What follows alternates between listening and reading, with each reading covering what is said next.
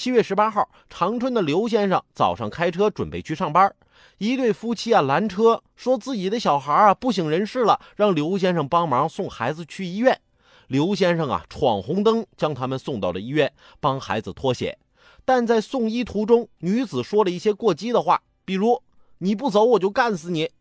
刘先生认为啊，他们应该向自己道谢或者道歉。必须得说，刘先生是个好人，分得清孰轻孰重，不跟这样的家长一般见识。既然现在孩子已经脱离危险了，那是不是就应该该道歉道歉，该道谢道谢呢？最重要的是，你还得给人家闯红灯这事儿作证呢，别让好人寒了心。情况紧急，当父母的焦急的心情可以理解，但巨婴的行为实在低级，人又不欠你的。你这是典型的心里没数。最近这天气啊，让很多人恍惚。很多人问：每天叫醒你的是什么？这个问题我想说，还能是什么？信用卡账单、花呗账单以及各种分期，这些都是啥呀？你心里没个数吗？还用问？